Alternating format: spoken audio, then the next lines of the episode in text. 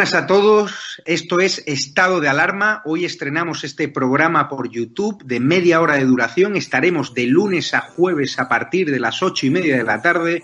Y este programa nace porque al igual que tú estás cabreado con ese gobierno central que podría haber hecho mucho más contra el coronavirus, que ya se ha llevado cerca de 3.500 personas por delante, ese gobierno que nos mintió, que nos dijo que solo iba a haber un contagio y que podría haber actuado antes, viendo la que estaba cayendo con la pandemia tanto en China como en Italia, pues hemos decidido montar esta plataforma de libre expresión ante los intentos del gobierno central de usar ahora los minutos de televisión pública que acaparan para lanzarnos desinformación y propaganda. Por eso desde aquí vamos a desmontar sus mentiras, vamos a daros la verdad y vamos a apoyar a los profesionales sanitarios, a la fuerza y cuerpo de seguridad del Estado y a esa población civil que vive confinada, que vive aislada y harta de ver al vicepresidente del gobierno saltándose la cuarentena hasta en tres ocasiones.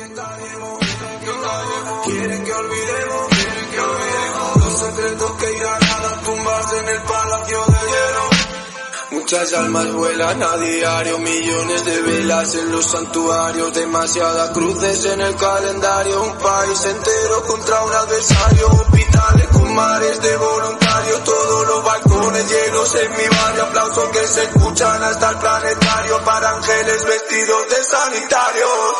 No se está costando respirar. Nuestro mundo paró de girar.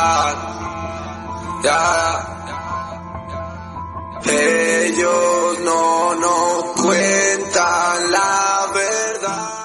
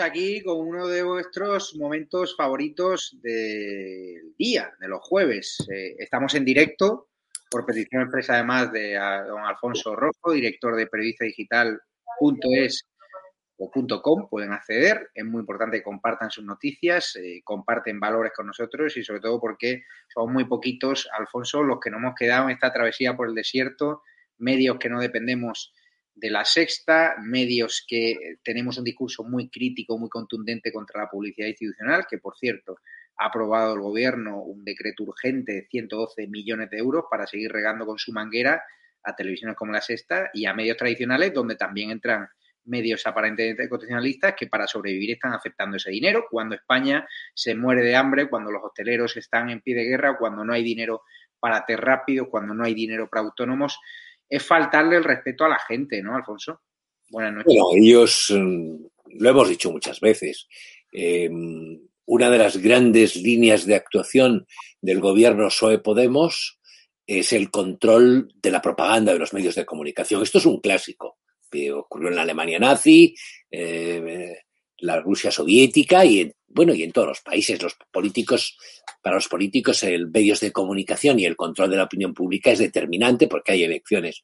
Y en el caso español, nosotros lo hemos publicado en Periodista Digital, yo lo he reiterado muchas veces mm, en Periodista Digital, eh, creemos que nunca en la historia de España ha habido un presidente del gobierno que tenga un control sobre los medios de comunicación tan extenso profundo y completo como el que tiene Pedro Sánchez. Y con Pedro Sánchez, sus mariachis controlan las televisiones públicas, esencialmente televisión española, que la han tomado con absoluto descado, Radio Nacional, eh, tiene una serie de medios afines que por razones eh, económicas, políticas y sociológicas han estado próximos siempre a ellos, el país, la cadena SER, todo lo que tienen, y después vía publicidad institucional, vía financiación eh, pues eh, controlan cadenas privadas o influyen mucho en cadenas privadas.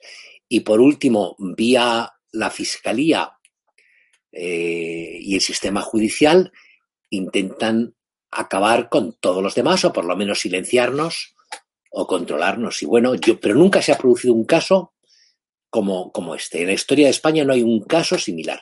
Afortunadamente, gracias a Internet y a lo que existe en Internet, en este momento se pueden sortear de alguna manera a estos guardabarreras de la información, pero está complicado. Eh, hoy hemos decidido dedicar el programa, eh, está la cosa muy caliente, panfletillo este de Dina Busselham, de la que Pablo Iglesias le quitó el móvil, se quedó con su información y bueno, y luego con tal de que se callase ante el juzgado, pues le regalaron este panfletillo que se dedica a poner en el punto de mira a periodistas. Están emprendiéndola, este panfleto podemita, especialmente contra Vicente Valle, contra Ana Rosa, contra mí, o sea, contra ti y también contra, Ferrera. También a Ferrera engordó el bicho y se lo van a acabar comiendo, ¿no? Bueno, no se, lo, no se lo comerán. El caso de Ferreras es sintomático, nosotros lo llevamos hoy muy destacado, contamos muy bien la historia. Es decir, eh, no ha habido nadie que haya sembrado, regado, cultivado tanto la, la, simiente de Podemos como la sexta de García Ferreras. Y, así se lo pagan. Hoy se acaba un artículo acusándole de ser el nexo eh, vía Villarejo y otras cosas en, entre el plural y, y el OK diario de, Inda, ¿no? Es decir, vía financiación y estas cosas. Entonces, hombre, cada uno, no es que cada uno coseche lo que siembra, pero en este caso yo creo que, Ferreras lo hace. Ferreras es un pequeño detalle. La gran campaña que tiene Podemos va contra gente como tú, contra, contra un medio como el tuyo, contra Estado Alarma, contra ti, contra, contra Vallés, contra los grandes comunicadores de la televisión, que no comulgan, que son muy pocos, con la, con la doctrina oficial, los que no se pliegan al mensaje oficial, los que son capaces ocasionalmente, porque entre todos estos famosos e importantes hay un temor casi santo a que les quiten puntos del carnet de progre. Entonces, como tienen miedo a que le quiten un par de puntos del carnet de progre, casi todos pues se callan y eso va desde, desde motos a, a, a Gabilondo, a, todos los que están ahí, todos estos importantes, ¿no? Todos estos famosillos o famosos. Pero ellos sí llevan una campaña porque hay algunos que les dan muy duro. A mí me llama la atención que no carguen más directamente contra Carlos Herrera porque probablemente la labor de Carlos Herrera desde la radio es una labor de zapa muy, muy dura para el gobierno todas las mañanas. Y me llama la atención de que enfoquen más, quizás porque lo ven más vulnerable. Vallés es un empleado importante de una cadena de televisión y a lo mejor creen que se pueden cobrar la pieza. Con Carlos Herrera no creo que, se vean en condiciones, pero y lo hacen por todos los caminos, es decir, sacando comunicados, utilizando sus, sus jaurías en Twitter, haciendo artículos, todo ese tipo de cosas. Y participan todos, desde Pablo Iglesias a Echenique por sus terminales mediáticas. Pero es una campaña sistemática y muy bien orquestada, la hacen muy bien. Y algunos tienen miedo. Hay quien tiene miedo, lo que te decía yo, a que te acusen de facha, a que te acusen de, pues de lo que sea. Y nosotros a eso no nos podemos plegar. A nosotros todo eso, Javier, nos tiene que importar un comino. Yo creo que a Vallés, a Vallés en este momento, Vicente Vallés, que ha tomado una postura muy clara pero no muy exagerada, muy moderadita de crítica, simplemente de decir de vez en cuando lo que es obvio, o lo que puede hacer Ana Rosa, o lo que puede hacer em, em, Herrera. Herrera es, muy, muy duro todas las mañanas. Hoy, por ejemplo, le daba, esta mañana le daba durísimo a ella, que está mezclando su condición de candidato socialista en Cataluña con la de ministro y toma decisiones como ministro que van contra la salud de los españoles porque le benefician como candidato en Cataluña. Una es eh, no, no, no incrementar las medidas de control. Pero bueno, em, es parte de su política y en eso están. Y nosotros tenemos que resistir esa, esa embestida. Y Ana Rosa. Ana Rosa también. Vamos a ver. En, vota todo el mundo. Y vale exactamente igual el voto tuyo el mío, el del catedrático de universidad, el de una eminencia como, qué sé yo, el médico, el cirujano más eminente que haya en España y el, el, paisano más, más chusco o el portero de la discoteca. Y entonces, o la señora que va a comprar, eh, eh, en, ¿sabes? al mercado cada mañana o la pescadera de la esquina. Vale exactamente igual, cada uno es un voto.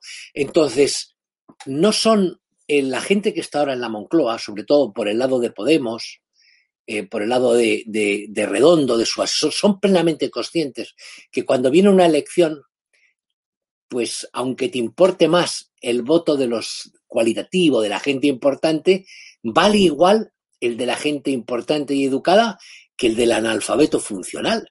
Y entonces, en cualquier programa de estos de televisión que tenga una gran audiencia, la influencia electoral es muy grande. Un personaje como, hemos citado antes, como Motos, pues cuánta gente lo ve, o Wyoming, o entonces, bueno, pues a eso están. Entonces, a ellos en última instancia, aunque les, les preocupe a lo mejor más un editorial eh, del ABC, saben que el editorial del ABC no lo van a leer nunca más de 50.000 personas, y cinco minutos en una televisión como Telecinco, en un programa a los que tú a veces vas, pues a lo mejor tiene 500.000 o 5 millones, no lo sé. A mí, o sea, sigo yendo de vez en cuando a Telecinco, es cierto que voy menos, pero bueno, al menos, me mantienen, lo cual es de agradecer. En otras televisiones me, me han purgado. Fíjate lo que pregunta David Cortés Morales, ¿por qué no se une toda la derecha? Periodista digital, es radio, OK Diario y crea un canal de televisión entre todos. Se podría comprar TEN o incluirlos en la sociedad formar. Os cuento una anécdota.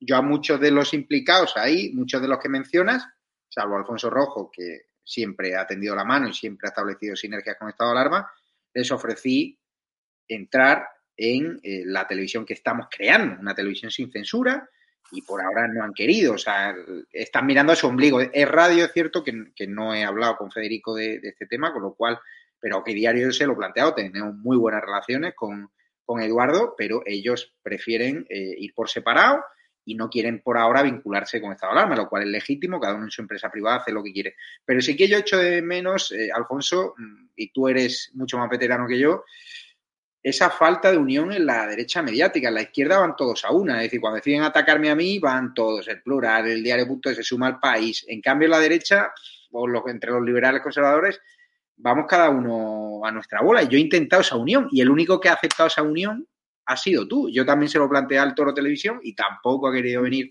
con nosotros, lo cual lo respeto. Eh, de hecho, ya ni me ni, voy al, canal porque no me invitan, no por otra cosa.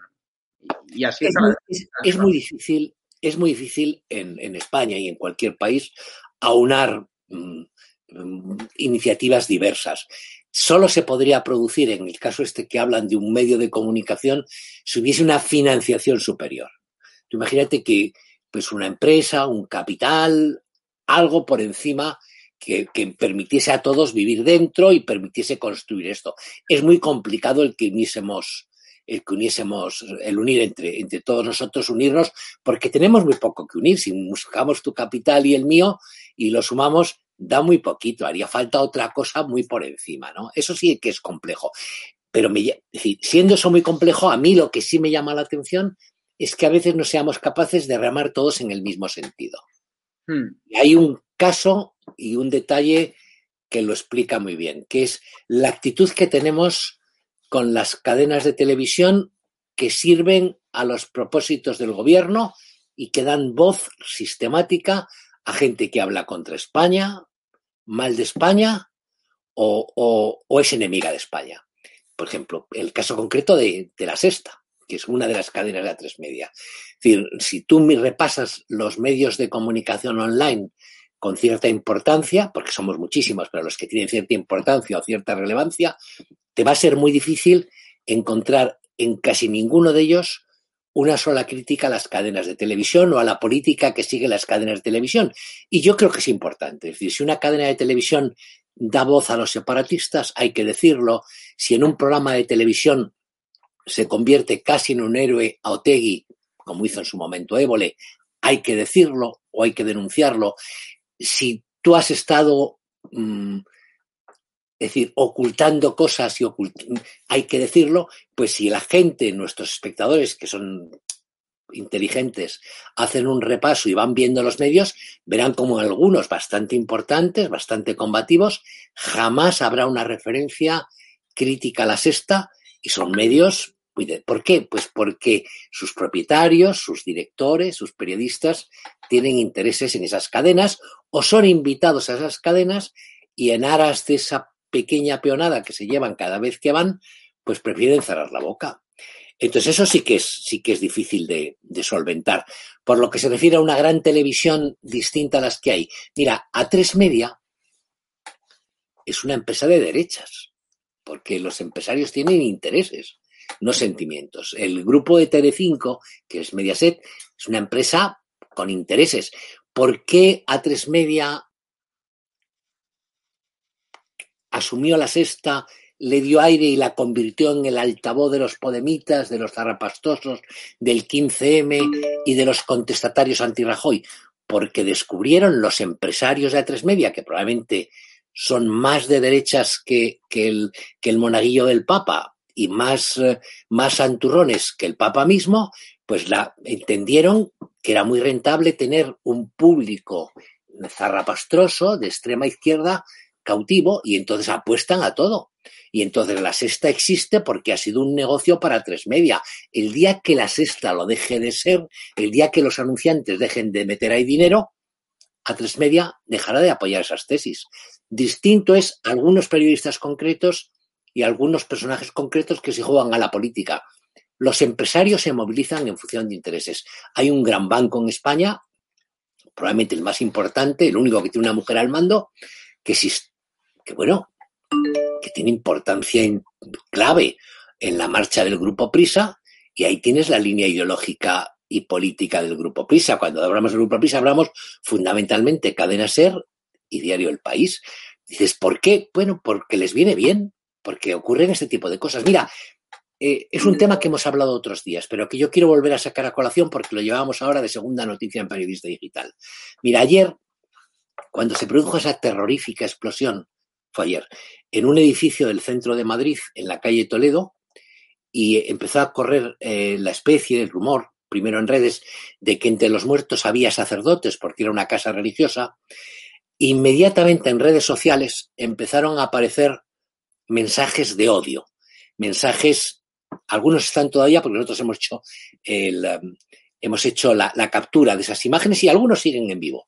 Eh, y con nombre y apellidos, una serie de cuentas se dedicaban a, subir mensajes del tipo a ver si hay suerte y, se van al, eh, al, cielo los curas, acusaciones de pederastia, mensajes completos de odio. Lo lógico, lo normal, hubiera sido que una empresa importante como Twitter que ha cerrado la cuenta de Donald Trump porque le parecía que mandaba un, mensajes violentos, cerrase estas cuentas. Pues yo justo antes de entrar nosotros en conexión, esta noche me he ido a la noticia de periodista digital, la voy a buscar ahora para ver cómo se titulaba la noticia, y me he encontrado con que he visto que nosotros metíamos las cuentas desde las que subía mensajes de odio y he buscado esas cuentas. Y por lo menos en las dos primeras que he buscado siguen plenamente activas y sus autores siguen tuiteando. Twitter que me hubiera cerrado a mí si hubiese puesto cualquier cosa que se sale del carril de lo que Twitter entiende como, como aceptable. Twitter que le ha cerrado la cuenta a Trump, el presidente de Estados Unidos, porque entendía que mandaba mensajes de odio. Entonces, ¿Twitter lo hace por razones políticas? No, lo hace por puro interés, porque cree que va con una marea que le favorece. Hoy se ha producido otro detalle una amiga tuya, íntima tuya, que se llama Fallarás, ha subido una nota sobre la Virgen María, o citando a la Virgen María, y a mí me parecía como poco vomitiva por el tono, el tipo de imagen y las expresiones. Debía leer textualmente, porque lo he buscado antes de entrar, una de las frases que aparecen que hemos recogido nosotros en Periodista Digital. Entre las frases que pone dice, hablando de la Virgen María, si tenemos en cuenta que el único papel de esa mujer a la que han adorado y adoran miles de millones de personas fue parir, el asunto tiene miga. He leído lo más suave. Este comentario y las fotos que iban en la nota suscitaron mm, pues, movimientos en las redes sociales. El ministerio que dirige eh, Irene Montero, consorte de Pablo Iglesias, ha salido en apoyo de Fallarás y todo estos tipos de cosas. La Iglesia Católica Española, la Conferencia Episcopal, si te he visto, no me acuerdo, más callada que una puerta, como es habitual en, en los obispos. Y dices, bueno, lo lógico sería, si Twitter no actúa en un temas de este tipo, que la Asociación de Católicos Españoles o la que sea, o de abogados católicos, demandase, denunciase o llevase a los tribunales por delito de odio a este tipo de gente. Pues ni, no, ni flores, ni flores. Porque, pero no lo hacen, mucho de lo que estamos viendo no se debe a la política, se debe al simple y mezquino interés económico. En estos momentos, ser progre ir de rojillo un poco, de rojillo, no mucho, un poco de rojillo, pues compensa y compensa económicamente. Bueno, pues esto tenemos. Baratos vendéis, cabrones. Eh, Alfonso, mira la pregunta que tienes en pantalla, que es... Tengo que poner las gafas porque he llegado a esa... ¿Por qué no hay menos que ¿Por qué no hay ningún periodista que le diga al gobierno que dejen de pedir transparencia al rey, que la tiene total y se fijan en la suya? Ana Rosa Valles, por ejemplo. Pregúntale ya ayer que tienen otras suscriptoras. Sí se lo piden. Yo creo que sí hay. Si tú ves los, lo que yo he citado antes, el programa de Carlos Herrera, hay muchos columnistas, hay gente. El problema es que nosotros, tú, el problema es que nuestras voces, sin el apoyo de la gente, sin que la gente convierta lo que nosotros hacemos en una red paralela a lo que a lo oficial, es muy difícil que se difundan. Si nosotros tenemos unos fieles que nos siguen, que entran cada día, que están, yo lo veo en Periodista Digital, tenemos pues, un grupo importante de gente que está cada día, que incluso te echa una mano, que incluso aporta dinero, poquito, pero aporta dinero. Pero comparado con el mainstream, comparado con la potencia de televisión española, que la han ocupado muy bien desde la Moncloa, comparado con ese Telemadrid infame, comparado con, con los grandes programas que tiene a tres media, a la sexta y a veces Telecinco, nuestra voz parece, se oye muy poco, se oye muy bajita. De nosotros tiene que depender y de ustedes el que se oiga más alta. Y lo fundamental, como dijo Javier al principio, es ven una cosa que les interesa, la difunden, la mandan unos a otros y la movemos. Pero claro que se le dice. A mí me llama la atención, siguiendo con la pregunta, oyendo la pregunta, que en ninguna rueda de prensa presencial, no sé ya si se hacen, haya periodistas españoles que sean capaces de preguntar este tipo de cosas. Es decir, que cuando aparezca alguien como Pablo Iglesias le vuelvan a sacar la historia de los exiliados republicanos, que por cierto todo el mundo ha convertido por eh, no sé por qué razón en la, en la gran maravilla. Imagínate que hubieran gobernado España los que se fueron en el 39, pues habíamos tenido aquí Albania soviética, pero bueno, parece que ahora no se puede tampoco decir eso, pero bueno, en esas estamos.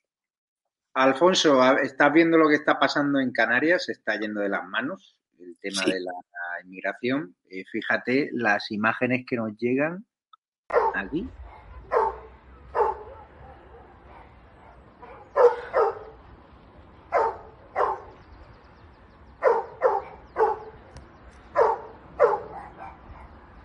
Uy, Alfonso, eh, ¿ha puesto, ¿ha puesto el mute o algo? ¿Has tocado algo? Ahora. No, yo no he tocado nada. Yo, alguien ha metido. Esto tiene que no, esto no hemos sido nosotros, estos son nuestros enemigos. Yo tengo aquí al lado al CNI, a lo mejor han sido ellos, pero esto no ha sido el CNI tampoco, eso te lo aseguro. Esos son nuestros enemigos que nos meten el perrillo ese que nos han metido para, para fastidiarnos el programa, pero ya hemos quitado el perrillo. Pero tú decías lo de Canarias. Vamos a ver, en Canarias no hay una política, no se ha hecho una política digna de ese nombre, porque España no ha tenido una política migratoria digna de ese nombre.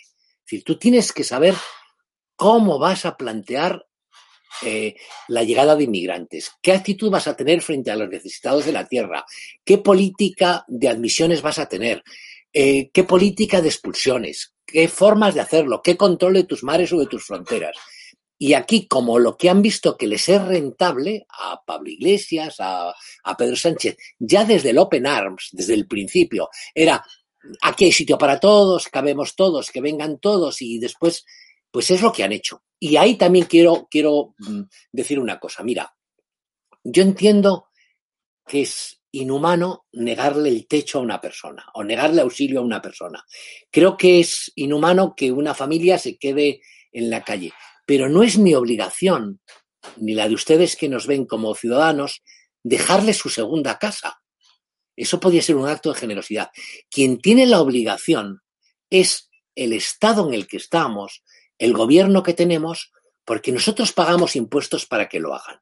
Si la gente, ahora, ayer me parece, modificaron el, el, boletín oficial del Estado para promover o facilitar la ocupación de viviendas. Eso lo ha hecho el gobierno, prácticamente de tapadillo. No es mi obligación, y no lo puede ser, el, el cubrir las necesidades de los que no tienen techo. Es la obligación del gobierno que me cobra impuestos. Por cierto, Hemos pagado como periodista digital esta mañana 75.000 euros más, lo cual me lleva a la convicción de que yo, Alfonso Rojo, aporto más al estado del bienestar, a esta socialdemocracia de mierda, que Pedro Sánchez, Pablo Iglesias, Irene Montero, Echenique y Monedero juntos. Pero y lo llevo haciendo desde hace 50 años. Entonces, pero no es mi obligación. Yo una vez que pago esos impuestos es al gobierno, sea este mierdero que tenemos o el que venga o el anterior, el que cubra las necesidades de la gente, el que se encargue de, de, de arreglar el bache de la carretera, el que se encargue de, de, asignar los recursos y los presupuestos a las cosas que son necesarias. No soy yo. Si, si por la razón que sea, qué sé yo, eh, alguien se pone enfermo en este barrio, tiene que haber un hospital al que se le pueda llevar, una ambulancia que le pueda trasladar. Y bueno, si yo lo encuentro tirado en la calle, yo intentaré subirlo en mi coche y llevarlo yo. Pero no es mi obligación salir ahora a buscar la gente o que me quiten mi coche para llevar. Tiene que ser el Estado que nos cobre impuestos quien haga frente a esto. En el caso de Canarias, en el caso de Canarias no ha habido ninguna política migratoria. Solo han tomado pequeños parches y les han dejado el marrón a los canarios y que se fastidien los canarios los canarios van a votar pronto, pues tendrán que votar en función de eso. Y si quieren más de esto, que voten otra vez a estos mismos. Ya está. Y si no lo quieren, que cambien el voto.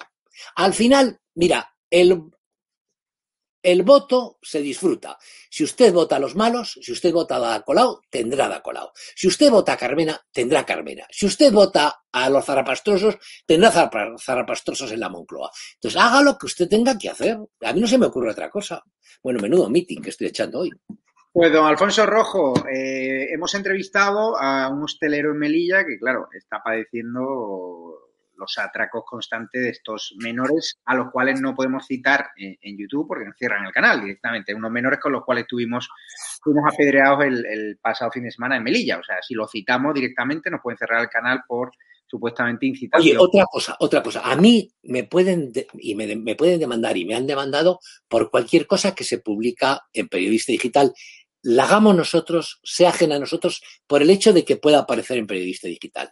A un medio como YouTube, o como Google, o como Facebook, o como Twitter, no, hay no ha existido, no se les ha puesto nunca una demanda por los materiales que aparecen ahí, con la, con la excusa falsa de que no son un medio de comunicación. Y son un medio de comunicación porque filtran la información, uh, jerarquizan la información y seleccionan la información. Entonces, lo que tú has contado, a ti YouTube te puede cerrar el canal, pero en YouTube vas a ver cosas tremendas y a YouTube no le hace nadie nada.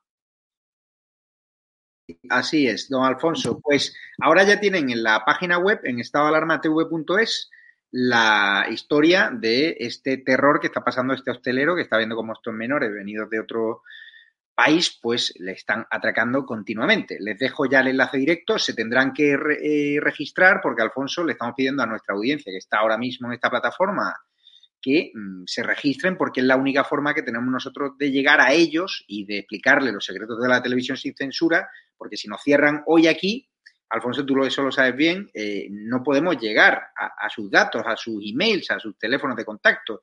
También, si tenéis una vía de registro en Periodista Digital, también regístrense en Periodista eh, Digital. vamos, a, vamos a lanzarlo ahora, gratuito, no se le va a cobrar nunca nada a nadie, eh, una forma de registro con, con el email, porque va a ser la única manera tal como están evolucionando las cosas, de que la gente pueda leer la información, la información, eh, la información que damos, la información, la información que hay. Oye, otro detalle, antes de que me cuentes lo de Melilla, hoy en el Parlamento Europeo, el Partido Socialista Obrero Español, Pedro Sánchez, ha apuñalado a Guaidó, el líder opositor venezolano, y ha votado en favor del dictador Nicolás Maduro, eh, alineándose con Bildu y con Podemos para que sea reconocido como el presidente legítimo del país, que es otra vergüenza.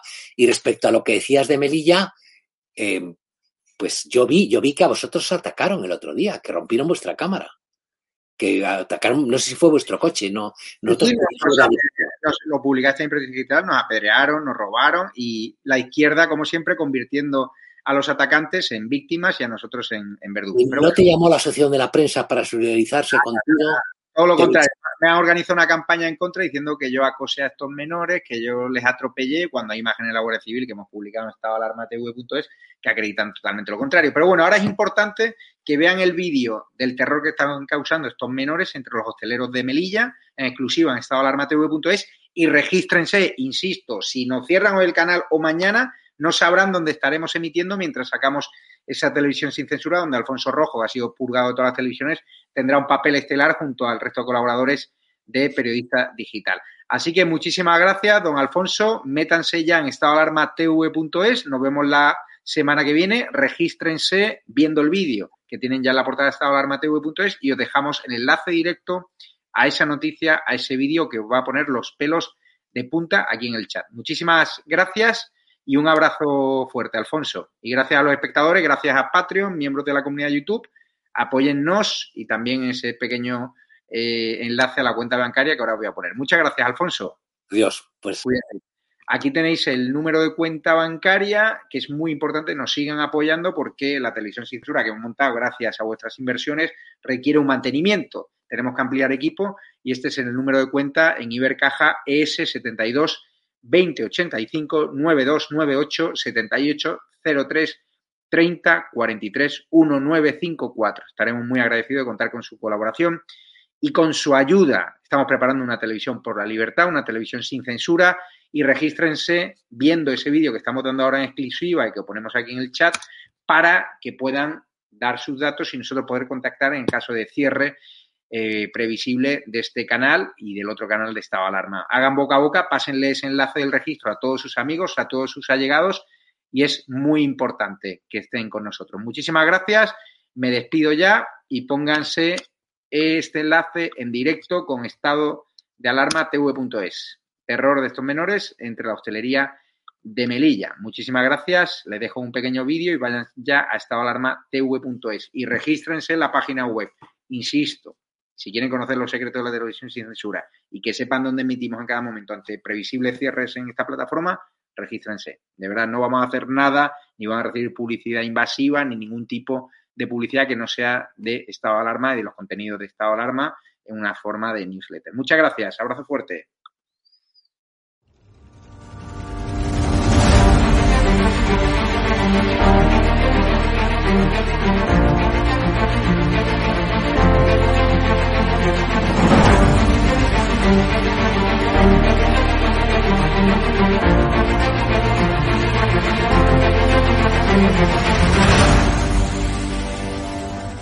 Hecho, hay un conocido periodista con un canal en YouTube que los programas sobre Galapagar eran día sí, día también.